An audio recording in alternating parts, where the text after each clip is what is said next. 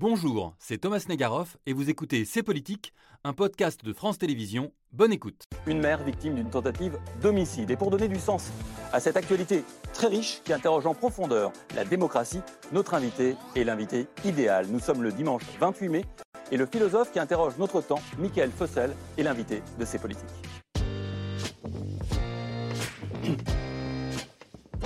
Bonsoir. Bonsoir, Michael Fossel. Bonsoir. Merci. Vous êtes euh, philosophe, discipline que vous enseignez à Polytechnique.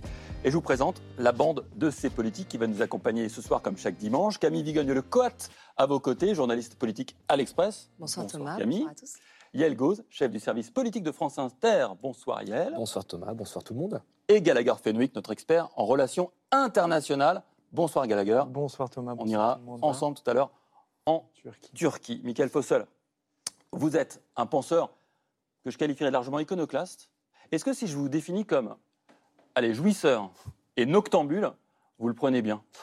Je le prendrais pas trop mal, surtout à une période où l'hygiénisme ou la règle selon laquelle il faut d'abord privilégier la santé, la performance sont des, sont des règles un peu dominantes. Donc jouisseur, c'est un terme qui est peut-être un peu équivoque, mais c'est vrai que je m'intéresse à la nuit, je m'intéresse aux expériences euh, du plaisir en tant qu'elles sont aussi politiques, justement, qu'elles ne sont pas seulement des expériences individuelles. Et vous n'êtes pas qu'un qu'un jouisseur noctambule, euh, rassurez-vous. On vous a reçu ici même il y a 4 ans pour un livre passionnant, Récidive 1938, dans lequel vous faisiez des parallèles entre cette année 1938, prélude à l'avènement de Vichy, à l'effondrement de la démocratie, et 2018, année des Gilets jaunes, année de forte secousse démocratique en France.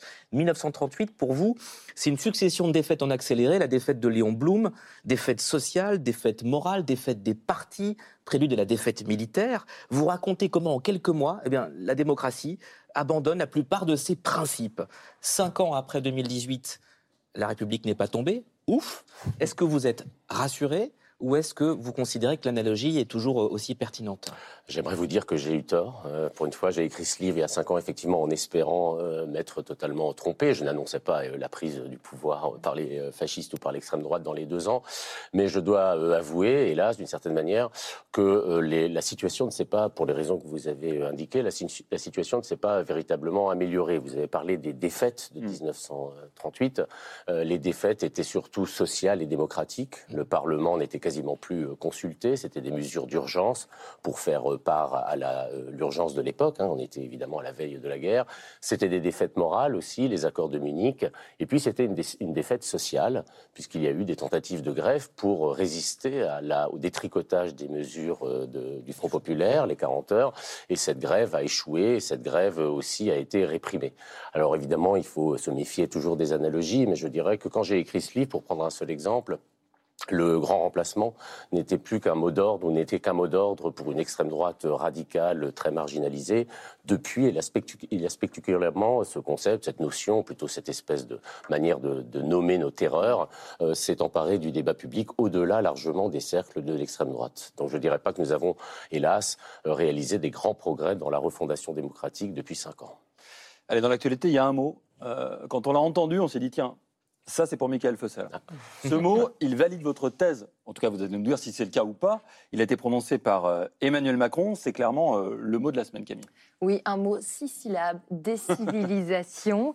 Emmanuel Macron l'a prononcé ce mercredi pour euh, résumer en une notion l'état de violence de notre société après la succession d'actualités dramatiques ces derniers jours. L'infirmière du CHU de Reims tuée après une attaque au couteau, les policiers renversés à Roubaix par un chauffard, le maire de Saint-Brévin victime de tentatives d'incendie de sa maison, de ses véhicules. En Conseil des ministres, Emmanuel Macron a appelé à être intraitable. Il a dit, je cite, aucune violence n'est légitime, qu'elle soit verbale ou contre les personnes. Il faut travailler en profondeur pour lutter contre ce processus de décivilisation. Alors, Michael Fossel, comment le philosophe entend l'usage de ce mot décivilisation? Bah, c'est un terme qui a, une, qui a une histoire dans les sciences sociales. Alors, c'est toute la difficulté, c'est que c'est un terme qui a été euh, forgé par un sociologue qui s'appelle Norbert Elias, Mhm. euh, dans les années euh, 30, justement d'ailleurs, pour désigner un peu la situation euh, qui se produisait en Allemagne. hein. C'était un, euh, sociologue allemand et juif. Euh, après que Norbert Elias a essayé de montrer que ce qui caractérisait notre époque, euh, enfin, disons l'époque moderne, c'était une civilisation des mœurs, une manière dont les individus étaient passés durant, euh, les, les aristocrates au début, de guerriers à courtisans, grands commerçants, qu'il y avait une sorte de pacification dans les comportements. Et évidemment, lorsqu'il s'est confronté ou lorsqu'il a euh, euh, remarqué ce qui se produisait en Allemagne, le pays de la culture, le pays de Goethe, euh, le pays de Mozart, il a forgé ce concept de décivilisation pour exprimer le fait qu'il ne fallait pas miser forcément sur la, la culture, l'état d'avancement des, des sociétés pour que la barbarie ou que la violence ne ressurgisse pas sous sa forme la plus extrême. Alors de ce point de vue-là, on pourrait faire peut-être des parallèles avec aujourd'hui. simplement, lorsqu'Emmanuel Macron prend ce terme, je ne sais pas très bien dans quel euh, objectif il l'a fait, mais il est un fait qu'il a été repris euh, par l'extrême droite mmh. euh, depuis, de manière, il faut le dire, tout de même assez cynique. Justement, c'est pas la première fois qu'on entend Emmanuel Macron reprendre des mots qui résonnent à l'extrême droite. Il a déjà parlé d'État profond, de pays réels, de nation organique. Les deux derniers termes se, résonnent et sont quand même très chers à Maurras, le père de l'action française. Est-ce qu'on combat l'extrême droite en allant sur son terrain, sur ces thèmes, en reprenant son vocabulaire? Je pense pas. Je ne pense pas qu'on puisse se présenter comme le rempart contre un danger en utilisant les armes euh, de l'adversaire, y compris les armes discursives, y compris euh, le, vocabulaire. Et décivilisation est intéressant quand même sur un point, c'est que, comme je l'ai dit, Norbert Elias l'a euh, forgé pour désigner l'extrême droite et même dans sa version la plus radicale, le nazisme. alors là, les, partisans de Renaud Camus, qui a repris, je crois, ce titre ou ce terme, l'ont fait de manière particulièrement cynique, puisque évidemment pour eux, c'était ça consistait à dire que la, barbarie, euh, c'était euh, l'islam, c'était les étrangers, c'était éventuellement euh, les pauvres. Autrement dit, comme l'extrême droite en général ne forge pas vraiment beaucoup de concepts qui lui sont propres, elle aime bien puiser dans ceux qui lui sont en général adressés par la gauche pour les renverser. mais l'idée selon laquelle nous vivrions, alors si décivilisation veut dire nous sommes nous les civilisés, nous les occidentaux, nous avec nos racines chrétiennes, nous les capitalistes avancés, et puis il y aurait dans le reste du monde des populations barbares qui nous menacent, c'est un ensauvagement généralisé. Alors là, je pense que le président aurait dû euh, ne pas utiliser euh, cette formule. Euh, je préférerais dans ce cas qu'on ne cite pas Norbert Elias, mais Claude Lévi-Strauss, qui a dit le barbare, c'est l'homme qui croit dans la barbarie des autres. Hein, c'est-à-dire cette idée que nous serions nous prémunis contre l'extrême violence du fait de notre de nos racines culturelles. Vous prendre le, mot brutalisation que décivilisation C'est un terme qui avait été employé par des historiens effectivement pour les définir les, les années 30 et la brutalisation me paraît être un terme plus intéressant. Et en plus on pourrait aussi, on aura peut-être l'occasion d'en reparler quand on parlera des violences faites aux élus, euh, réfléchir à ce que les réseaux sociaux, qui pour le coup n'existaient pas euh, dans les années 30, ont constitué en termes ou, génèrent en termes de radicalisation des violences d'abord verbales et in fine, car toute violence in fine renvoie au corps, des violences physiques. On rappellera que la brutalisation, forgée effectivement par Mao Zedong dans les années 20-30, expliquait que la brutalisation de la Première Guerre mondiale avait habitué nos corps à la violence, qui ensuite avait produit la Seconde Guerre mondiale.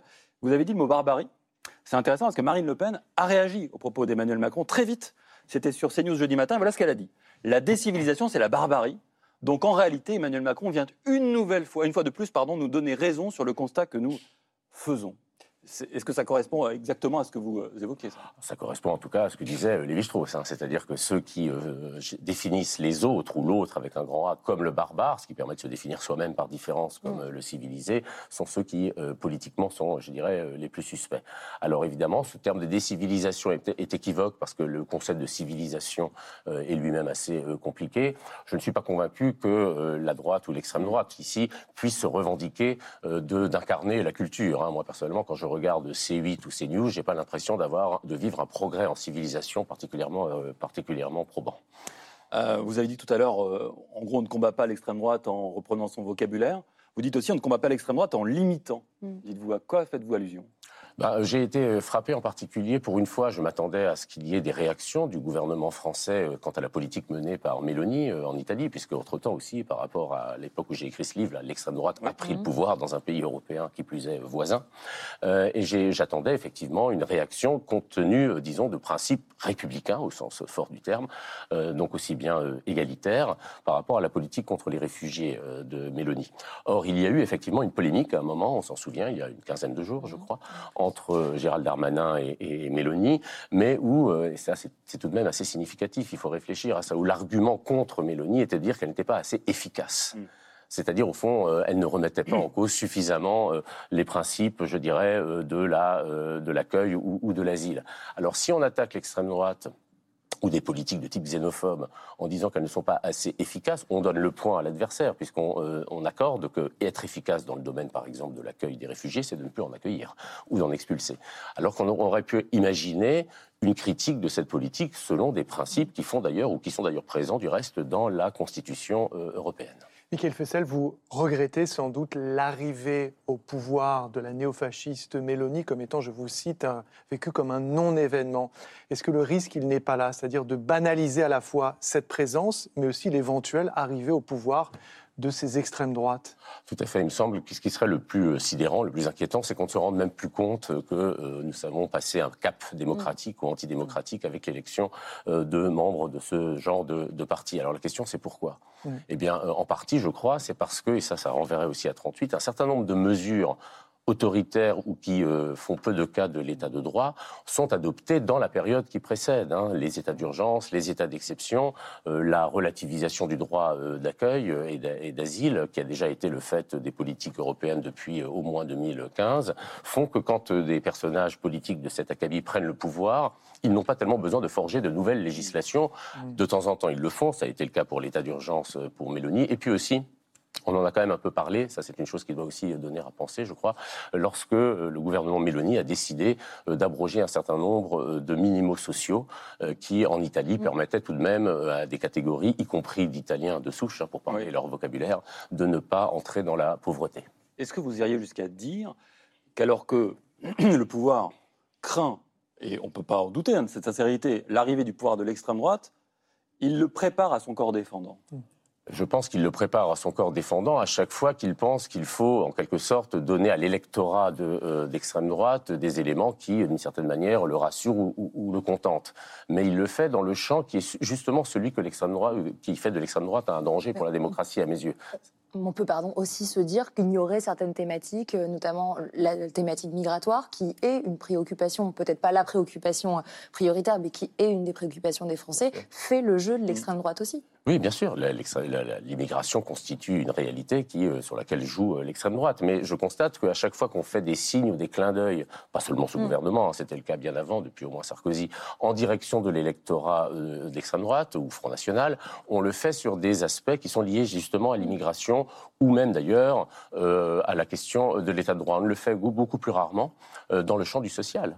Car après tout, euh, l'électorat du Rassemblement national, ce qu'il distingue de Zemmour, d'après ce que je sais, c'est qu'il était vent debout contre la réforme des retraites. Mais de ce point de vue-là, il n'a pas été écouté. Je pense que si on veut combattre vraiment les, les, ressorts de, du vote d'extrême droite, il ne faut pas simplement avaliser les problématiques qui sont les siennes, culturalistes et identitaires, mais répondre aussi sur la question sociale, qui explique pourquoi des régions entières plutôt pauvres de France se soient ralliés à ce vote. Alors le combat contre l'extrême droite, c'est aussi euh, la gauche qui a manifesté, euh, c'est l'une des images de la semaine. Cette image-là, on avait envie euh, d'y revenir avec vous et avec elle. la gauche unie, hein, toute la nupe, on a vu, mais la mobilisation n'est pas allée au-delà ce mercredi.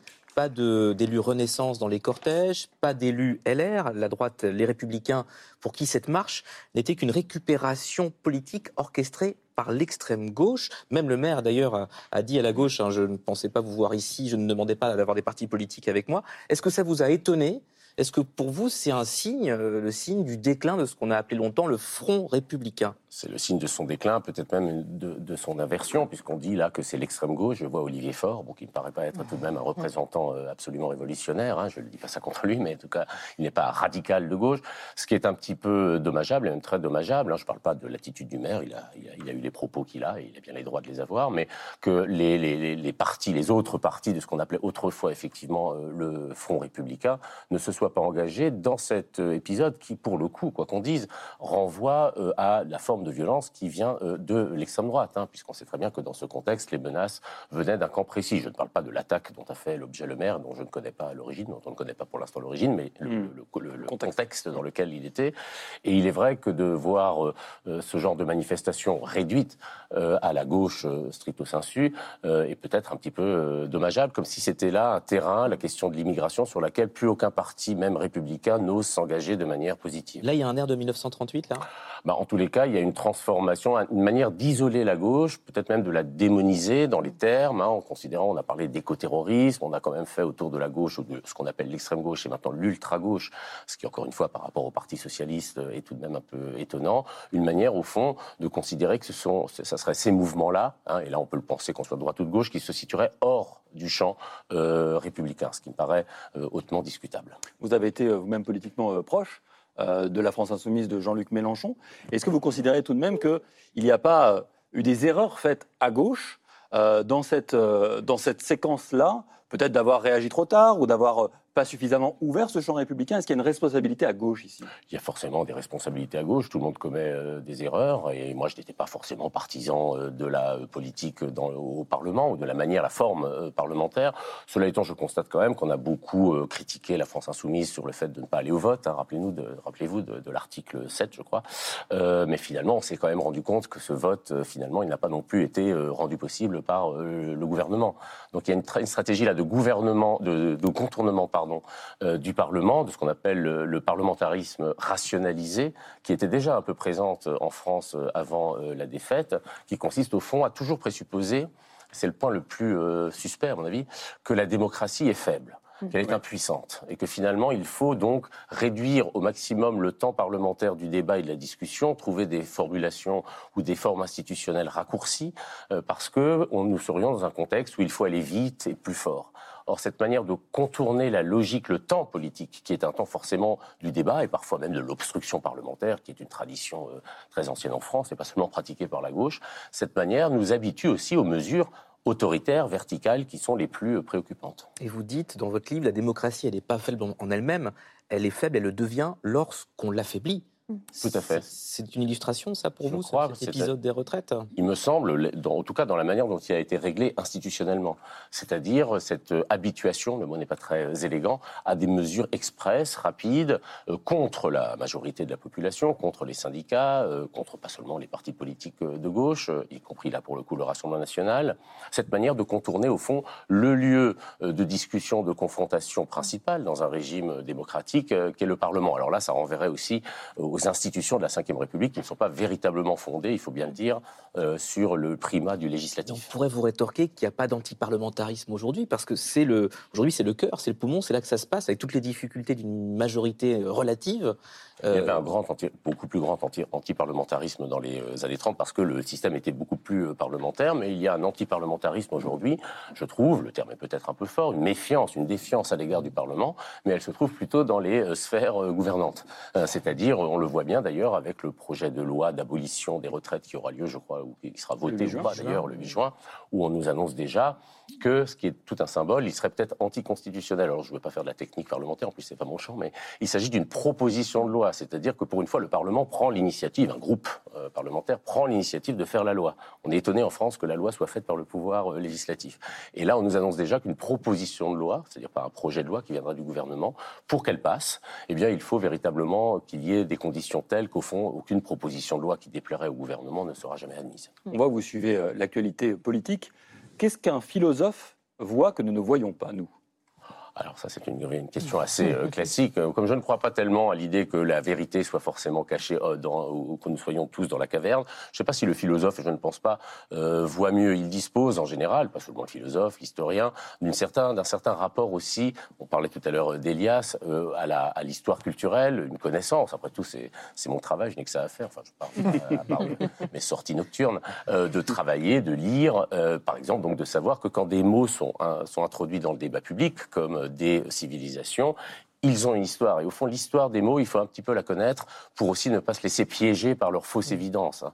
Des civilisations, je répète, ça ne veut pas dire que nous serions, nous, Européens, euh, la haute culture euh, et, qu'en face de nous, du côté du Maghreb ou de l'Afrique, il y aurait euh, la barbarie. C'est un autre sens. Et donc, en tout cas, c'est mon activité là d'enseignant qui parle d'une certaine manière.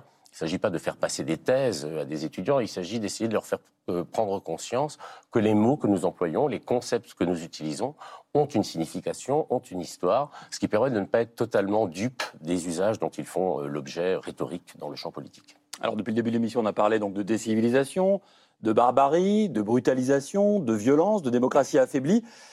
L'histoire de Yannick euh, Morez, le maire démissionnaire de Saint-Séverin, a mis en lumière le mal-être des maires, ces élus locaux en première ligne, victimes de violences. Pour ces politiques, on a eu envie d'aller plus loin et de comprendre ce qui se joue avec un exemple très précis. Beryl Chomeil et Diana Bouitrago se sont rendus pour nous à Lougrestan, magnifique village des Côtes d'Armor en Bretagne.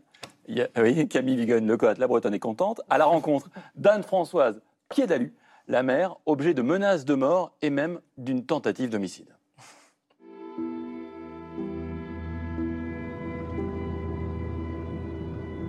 Tellement énorme. Euh, jamais je me serais imaginé qu'en tant que mère, j'allais me retrouver dans une situation d'une telle violence. Je partais pour la commémoration du 8 mai. En partant de chez moi, je me suis rendu compte qu'en fait, ma pédale de frein était carrément au plancher, mais il n'y avait plus du tout de, résistance, si vous voulez. Vous savez, quand vous freinez, vous avez la résistance du frein. Et là, il n'y en avait pas. C'est-à-dire ça allait carrément au plancher. Et c'est le garagiste qui m'a appelé en début d'après-midi en me disant, en fin de compte, vos flexibles euh, sont sectionnés. Et l'électrochoc, je l'ai eu surtout quand euh, le parquet euh, s'est saisi d'une enquête et l'a ouverte pour tentative d'homicide. Et de le voir écrit, ça fait un choc.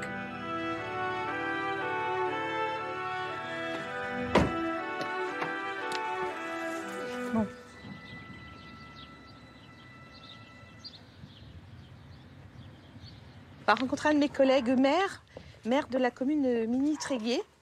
Bonjour Christian. On se fait la bise, hein, comme, bah, euh, comme d'habitude. je ne sais pas si moi j'aurais eu euh, ton courage et ta pugnacité, hein, parce que euh, on n'est pas élu pour ça, quoi. Non, ça c'est On sait que quand on est élu, on est médiatisé, mais derrière aussi, on a une famille. Tout à fait. On a, un être humain comme n'importe qui. Voilà, on a, on a une épouse ou un époux, on a des enfants, et chaque action que l'on fait, ben, ça touche ah aussi notre famille proche. C'est pour ça aussi que ça m'a donné ce petit déclic en me disant, il ne faut pas la laisser seule. C'est-à-dire que vous, vous auriez démissionné peut-être? Oui, peut-être, oui. Peut-être que j'aurais euh, jeté l'éponge. Hein.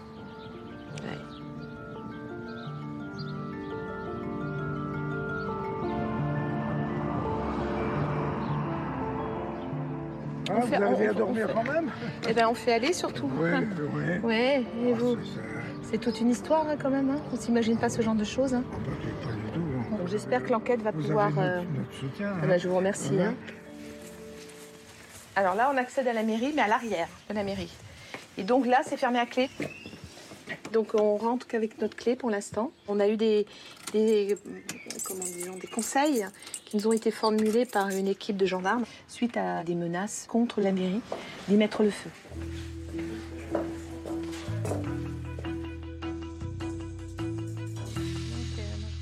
Ça va faire 14 ans là vraiment que je suis élue. Et donc à la fin du mandat, ça en fera 18. Mais déjà, regardez le nombre de démissions de maires depuis le mandat de 2020. C'est énorme. C'est énorme. C'est plus du double en trois ans du nombre de démissions sur six ans du mandat précédent. Donc déjà, ça veut dire qu'il y a quelque chose qui se passe. Les menaces, les insultes, euh, tout ça, c'est à un moment donné, ça, s'additionne. Là, j'ai été confrontée surtout à cette notion des réseaux sociaux qui s'emballent. C'est ça que je vois surtout, moi. Et puis sur le fait des exigences de plus en plus euh, euh, importantes des, des habitants qui n'ont plus de patience il y a une question, ils ont une question, ils veulent immédiatement les réponses. Donc, parfois, s'ensuit des, des mouvements d'énervement des habitants. Qu'est-ce qui peut être Est-ce qu'on est dans une société où les gens sont de plus en plus quand même sur un registre égocentrique, c'est-à-dire tourner sur eux?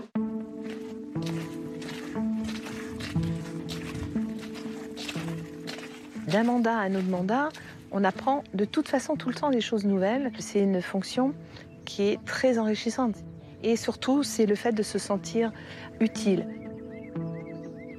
Il y a quelqu'un qui voudrait prendre euh, la, relève, là, dans, trois ans, quand il y aura les nouvelles élections. Je dirais, si vous y allez, c'est parce que vraiment vous avez envie de le faire, que vous vous y voyez dans cette, euh, dans cette fonction et que vous avez envie de donner de votre temps au bénéfice des autres. De partir avec l'envie de le faire. C'est surtout ça, je crois. Bonsoir Hugo Biolay. Bonsoir. Merci d'avoir accepté notre invitation. Vous êtes le très jeune maire de Vinzieux, entre Lyon et Valence, dans l'Ardèche, euh, commune rurale d'un peu plus de 450 habitants, je ne me trompe pas? Exactement. Exactement. Vous avez été élu en 2020, euh, encore étudiant, à l'âge de 18 ans, ce qui fait de vous le plus jeune maire de France. Encore le cas aujourd'hui, bien sûr. Vous allez nous dire si à mi-mandat, votre enthousiasme euh, est toujours là, s'il n'a pas été un peu émoussé. On peut s'interroger, hein, quand on voit euh, le sort de certains de vos collègues, ce reportage, comment le jeune maire que vous êtes, vous le regardez? Ce reportage, je le vois ben, avec l'œil d'un jeune engagé. Ouais. moi, je suis arrivé on va dire, assez jeune avec l'envie d'être utile pour ma commune. Et les, derniers mots de ce reportage, euh, si vous engagez, c'est parce que vous avez envie de le faire. C'est mmh. exactement ceux qui m'ont porté au moment où je me suis présenté. Et c'est ceux qui me portent encore aujourd'hui. Euh, donc moi, je le porte avec la chance aujourd'hui de ne pas avoir vécu de violences qui vont euh, à ce point-là jusqu'à des menaces de mort, voire des, actes derrière. mais quand même avec cette petite crainte, parce que je sais qu'aujourd'hui, quand on a un engagement qui est un engagement d'élus, ben, on a des responsabilités et on, peut faire face à ça. Et moi, je le vois aussi. Euh, et je fais toujours attention euh, de, bien mettre ma vie personnelle et ma vie euh, publique, d'essayer de, de séparer les deux parce que je sais que c'est un risque. Euh, et, malheureusement, on ne devrait pas se dire que ce, mm. ce risque existe aujourd'hui quand on est élu. Alors, vous dites que vous avez pas eu de, euh, vous avez eu la chance de ne pas connaître de violences physiques. Est-ce que vous avez rencontré des violences euh, symboliques, des violences verbales? On dit souvent que le maire c'est l'élu à portée de baffe. Alors, est-ce que c'est juste une expression ou est-ce que ça rejoint une certaine forme de réalité? Non, c'est plus qu'une expression, parce que aujourd'hui, dans le job d'élu et, notamment celui d'élu local d'une petite commune, d'une commune rurale comme, comme peut-être Vinzieux, ben, forcément, on est en première ligne. On est en première ligne, et donc quand il y a des tensions, quand euh, la société vit quelque chose, on est aussi en première ligne. Et on a cette fenêtre qui est ouverte sur le monde et sur les, gens. Moi, je passe beaucoup de temps à essayer d'aller discuter, comprendre. Et, cette, violence-là, euh, si elle existe dans la société, on nous la renvoie. Mais concrètement, il y a des insultes, il y a, des... concrètement, la manière dont je la vis, mm. heureusement, j'ai été assez peu insulté. Par mm. contre, bah, c'est forcément des, des, petites pressions euh, au quotidien. Peut-être que ça fait partie un petit peu du job mais surtout une judiciarisation. Hmm. Euh, c'est-à-dire que de plus en plus, quand on n'est pas d'accord, tout de suite on a la menace du tribunal, etc. Alors ça aboutit, ça va plus ou moins loin, mais, mais de plus en plus on l'envoie, et particulièrement quand on est dans une commune rurale très exposée avec peu de moyens, et qu'on est tout de suite en première ligne, euh, ça, peut, ça peut faire peur et ça peut être un petit peu désengageant.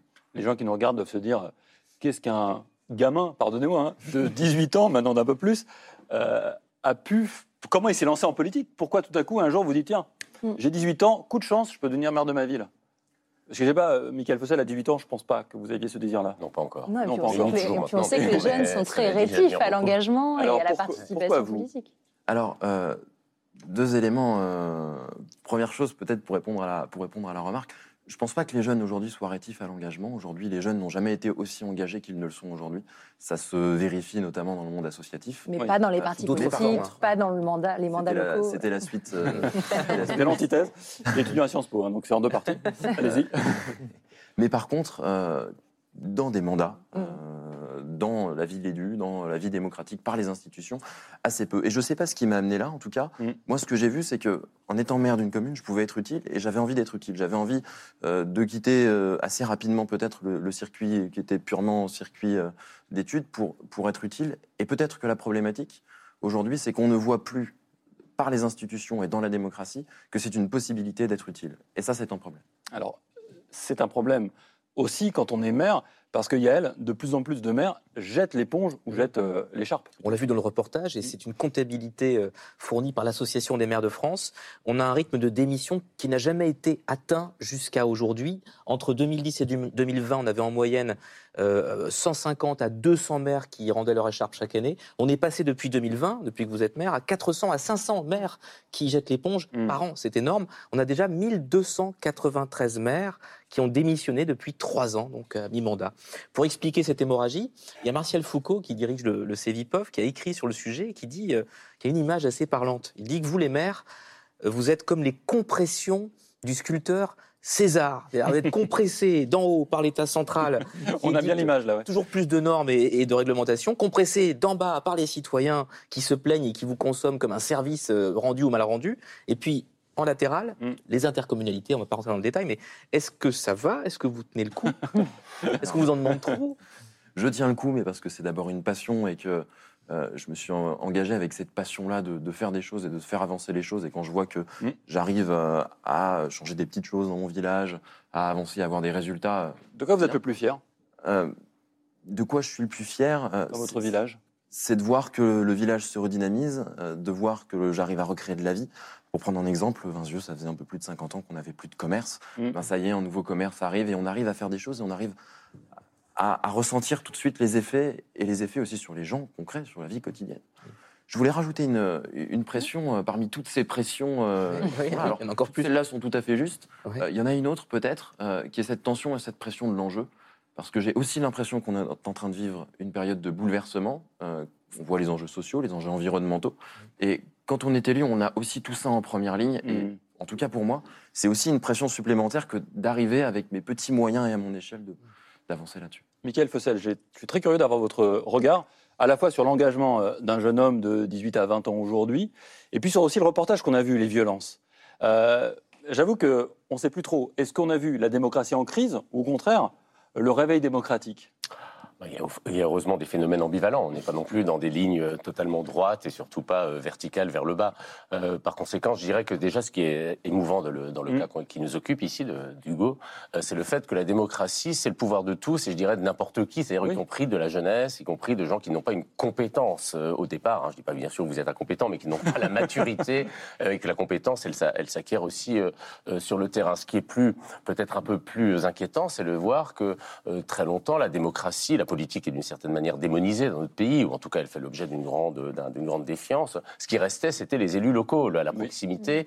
Et L'élu préféré des Français, on a entendu. Bien sûr, et le maire, je pense, le demeure d'ailleurs d'une manière générale, mais à l'intérieur d'une évolution où la politique elle-même, euh, la responsabilité politique est regardée avec une certaine défiance. C'est ce qu'on a dit, vous l'avez d'ailleurs rappelé, à savoir la juridicisation, c'est aussi dire à dire que des judiciarisation euh, du, euh, du, rôle de l'élu était extrêmement grave parce que elle donne beaucoup de responsabilités euh, aux élus, alors qu'ils ont un peu moins de pouvoir. Hein. Il y a aussi là, dans les, les, ratés de la décentralisation, un élément qui est important.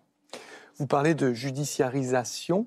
Vous aussi, vous l'avez mentionné dans le, dans le reportage, on voit cette mère qui parle de, de l'impatience. Est-ce que c'est quelque chose que vous ressentez aussi? C'est-à-dire que les gens veulent des résultats immédiats, sinon ils vous disent on va judiciariser, on va aller au tribunal. Et si c'est le cas, comment est-ce que vous l'expliquez, cette, cette impatience? Euh, oui, euh, ça se voit cette impatience. Et puis euh, aussi peut-être euh, cette consommation. Alors, je le vis assez peu parce que j'ai la chance, en tout cas au niveau de ma, commune, parce que j'ai la chance d'être en proximité, mais on la voit qu'elle monte cette impatience. Et moi je l'explique comme un phénomène qui est au-delà, euh, c'est simplement symptomatique d'une société de l'impatience, d'une société aussi qui, de manière plus générale, euh, est de plus en plus dans l'immédiateté, dans l'information, dans euh, la durée de vie moyenne d'un tweet aujourd'hui, c'est 20 minutes, c'est à peu près la même chose. C'est hyper intéressant parce que dans le reportage, la mère, qui est bien plus âgée que vous, elle dit le problème, c'est que les citoyens sont devenus égocentriques. Mm. En gros, que les citoyens sont devenus plus des individus que des citoyens. Vous vous dites les maires sont devenus un bien de consommation. En fait, vous dites la même chose. Vous vous retrouvez face à des gens qui ont qui vont vers vous avec une demande de réponse immédiate. Exactement. On va, on, va vers là, et c'est pour ça que une des choses que j'ai absolument envie de faire et, tester sur mon mandat et, et faire grandir dans, dans, ce mandat sur ma commune, c'est justement d'essayer de créer de la solidarité, d'essayer de créer du lien, d'essayer de créer de l'échange. Comment et, derrière chaque projet, Comment on fait créer du lien social. Les gens ont une envie et un besoin de se rencontrer, de se partager. J'ai euh, deux services civiques en ce moment sur la commune qui sont en train de, travailler, d'aller euh, récolter les besoins, de leur donner la parole. Ben, en leur donnant la parole, la première chose qu'ils nous disent, c'est on veut un lieu pour se rencontrer, pour mmh. partager des choses. Et derrière, on répond et on construit quelque chose ensemble. Et le regard change. Ils ont votre 06, euh, les, gens de votre commune tout, tout Une bonne partie. bonne partie. Michael Fossel, vous vouliez réagir? Oui, simplement sur l'idée que la politique, c'est beaucoup, on l'a dit à tort, à mon avis, mais désidéologisé. Il y a moins l'idée d'une émancipation collective. Donc, du coup, la politique est un peu interprétée de plus en plus par euh, les élus, par euh, les, citoyens, comme des satisfactions individuelles. C'est-à-dire, au fond, on demande à des. J'imagine que vous êtes confronté ça à cela en permanence. On demande à ce qu'on règle ces problèmes, je dirais, individuels. Et là, c'est aussi un des effets quasiment anthropologiques de ce qu'on pourrait appeler le passage à la société des services, à l'ubérisation du monde. Si même vous prenez euh, une, une plaquette, euh, enfin un écran, et vous voyez mm. l'individu le, est au centre, et tout autour de lui, il y a ce qu'on va pouvoir le, livrer. C'est-à-dire, au fond, il y a l'idée que le monde est à la périphérie, à la disposition euh, de l'individu, et ça, évidemment, c'est une illusion, d'abord pour des raisons sociales, et puis aussi pour des raisons fondamentales, qui est que la politique, ça se fait à plusieurs, d'une certaine manière, et qu'on ne peut pas simplement s'adresser à des élus, pas plus d'ailleurs qu'à des infirmières, qu'à des professeurs, dans le sentiment de la proximité, en leur demandant à ce que soient satisfaites nos exigences individuelles et privées. Est-ce que c'est parce que nous sommes collectivement devenus des êtres égoïstes et mal élevés, ou est-ce que c'est simplement parce que le maire reste le dernier à qui on peut s'adresser? Si on a aussi des services publics qui ont disparu, des guichets qui n'existent plus, finalement, pour beaucoup, j'imagine que vous êtes la seule personne, le seul représentant de l'État mmh. qui est euh, à leur portée au quotidien. Bah, c'est une excellente remarque parce que, euh, mine de rien, euh, quand les gens viennent s'adresser à moi avec leurs problèmes, en fait, je suis tout à fait content qu'ils viennent s'adresser à moi parce que s'ils viennent pas s'adresser à moi, on crée quoi? On crée de la colère, on crée un, refermement sur soi et avec des gens qui n'ont plus personne vers qui s'adresser. Donc, rien de plus à ajouter, c'est exactement ça. Hugo Biolay, il y a beaucoup de fantasmes aussi chez les Français. Vous gagnez combien? 700, 750 euros net sur le mandat de maire. Par mois, 700. Pour un volume horaire de oh, on compte pas. On compte, on compte pas ses heures, 40, 50, 60, ça dépend l'espace. J'ai une dernière petite question à vous poser. Est-ce que vous avez euh, beaucoup changé en trois ans? Énormément. Euh, Et en quoi? J'ai changé beaucoup, déjà euh, sur la vision du monde que j'ai pu, que j'ai pu acquérir et que je suis toujours en train de construire. Mm. Parce que je me suis rendu compte qu'en allant discuter avec des gens qui sont très différents les uns des autres, mm. et, et j'essaie de faire ça un maximum, pour moi, là, il y a une sorte de base d'élu, c'est d'abord l'écoute. Euh, ça m'a permis d'essayer de créer, de tisser des, histoires et des liens d'histoire en essayant d'y apposer quelques concepts, etc., et, de voir comment la société fonctionnait. Oh. Et, j'ai jamais, euh, j'ai tendance à dire, j'ai jamais autant appris depuis que je suis élu. Euh, beaucoup plus que sur les 18 premières années de ma vie. je suis un peu gourmand, encore une question. Vous représentez en 2026 ah, grande question. Pour le moment, je suis euh, sur la fin de mes projets et puis on verra pour 2000. Non, mais en gros, vous n'êtes pas déprimé au point de dire euh, c'est trop long, c'est trop dur, etc. Au contraire, je vous sens assez enthousiaste. Ah non, pas du tout. Aujourd'hui, on a beaucoup de projets en cours et euh, ça va continuer au moins jusqu'en 2026. Ah, Michael Fossel, je ne peux pas m'empêcher de vous citer vous-même. En, en 2022, dans Le Monde, vous dites Le concept de maturité m'exaspère. Je suis un enfant attardé. Comment vous voyez ce, cet enfant qui a grandi très vite? Là, la, question est un peu personnelle, mais je vais essayer de la généraliser. Euh, ça, ça, renvoie un peu là, à l'idée que finalement, il n'y a pas en politique, que c'est un peu le cercle de la raison, une idée qu'on arriverait à un certain âge à, renégocier et généralement, généralement à renoncer à ses idéaux. Donc il est bon aussi de voir euh, que des, euh, des, citoyens et des élus gardent une certaine fraîcheur à l'égard de leur engagement. Finalement, ce n'est pas du tout du jeunisme que de dire cela, parce qu'on peut précisément, et d'ailleurs je ne suis plus vraiment dans, en, état de, en état de le défendre sur votre liste, Hugo. Hein, voilà, on peut garder. La, politique, c'est pas un savoir, c'est pas une connaissance, c'est une pratique. Et de ce point de vue-là, on peut rester jeune, heureusement, euh, assez longtemps. Merci Hugo Biolay. Bon retour en Ardèche. Demain, vous êtes maire ou étudiant? Maire. Maire demain. Merci beaucoup. Merci infiniment d'être passé euh, par nos studios. Michael Fossel, vous restez bien sûr avec nous. Vous nous aidez depuis le début de l'émission à prendre de la hauteur. On va en prendre de la hauteur dans la semaine, Paul, puisque ça commence sur le toit du monde la semaine Paul de Simply the Best, Alexandre Guetta avec François Bédessiano et regardé par le philosophe Michael Fussel. On va revenir avec vous sur deux images de la semaine Paul. Tout à l'heure, celle des militants qui perturbent l'Assemblée générale de Total, mais tout de suite, Gallagher, je reviens sur le lancement catastrophique, cataclysmique même de la campagne présidentielle du gouverneur de Floride, Ron DeSantis. On a parlé mm. de Ron DeSantis ici ensemble. Question toute simple. Pour celui qu'on présentait comme le grand rival de Trump, est-ce que c'est déjà game over? Alors c'est vrai qu'il est très loin derrière Donald Trump dans les sondages, mais la route qui mène aux, hmm. primaires républicaines qui vont se dérouler entre février et juin de, l'année prochaine, elle est encore longue et il est loin d'être désarmé. Ron DeSantis, vous le savez, Thomas, en, politique aux États-Unis, le nerf de la guerre, c'est l'argent. Hmm. Et lui, en l'occurrence, il en a beaucoup dans ses coffres de campagne. Obama, 100 millions de dollars, dont 8 glanés dans les 24 heures qui suivent ce lancement. Comme quoi, si préjudice hmm. il y a eu, c'est pas en dollars, en tous les cas, qu'il se mesure. Et puis, l'autre valeur ajoutée, peut-être, c'est l'espace politique qu'il compte occuper justement par rapport à son principal rival, Donald Trump. C'est à la droite de Donald Trump qu'il veut se situer, bien plus conservateur, donc, notamment sur les questions sociétales, tout particulièrement sur la question de euh, l'avortement. Et on le voit déjà, mmh. il va articuler toute sa campagne autour d'une notion, celle de guerre culturelle. Maintenant, il reste à savoir si ce sera effectivement le créneau le plus porteur du côté républicain. C'est lui hein, qui avait euh, enlevé les livres dans les écoles, dans les bibliothèques, ceux qui traitent de l'homosexualité. Euh, Et qui dit que le wokisme vient périr, mourir en Floride. Ah oui. Euh, le ton est donné. Michael Fossel, la guerre culturelle, c'est pas qu'aux États-Unis. je ne sais pas si vous avez ouvert le JDD ce matin, même pas besoin de l'ouvrir d'ailleurs parce que c'était la couverture. C'était en une du JDD, c'est là. Laurent Wauquiez, donc l'un des grands chefs de file de la droite française, il y a une censure culturelle. Est-ce que vous voyez, vous, la guerre culturelle comme un gadget ou comme un vrai courant idéologique porteur? C'est un courant idéologique porteur, euh, la preuve, mais avec toujours cette euh, chose un peu étrange de voir que ceux qui sont plutôt du bon côté du manche idéologiquement aujourd'hui, c'est difficile de dire quand même que l'hégémonie culturelle se situe encore à gauche, continue à se euh, présenter. J'imagine que si Vauquier dit ça, c'est qu'il pense qu'il continue à penser que c'est la gauche de Saint-Germain-des-Prés ou, ou, autre qui domine dans le champ culturel. Je, ne pense pas que ce soit le cas, ni dans le champ médiatique et, ni encore dans le champ dit intellectuel. cela étant, le, le propre d'une droite dure, disons, ou de l'extrême droite, c'est toujours de retraduire les problèmes euh, sociaux et économiques en problèmes culturels euh, et identitaires. Et de ce point de vue-là, je dirais qu'on est tout à fait dans la tradition qui, euh, jusqu'à Dos Santis, consiste à dire que finalement, le grand problème du monde et des États-Unis, c'est le wokisme, ce qui est, comment dirais-je, à la lettre risible, mais qui arrive à convaincre un certain nombre d'individus ou de citoyens l'idée que nous, nous avons à mener des guerres culturelles. Le problème, c'est que si les guerres sont culturelles, identitaires, d'abord, ce sont des guerres et d'autre part, elles ne sont pas faciles à négocier d'un point de vue euh, démocratique, parce qu'il y a forcément des perdants et des gagnants. On ne renonce pas à son identité. Pour son identité, on est généralement, euh, souvent, parfois, euh, prêt, sinon à mourir, du moins à détruire.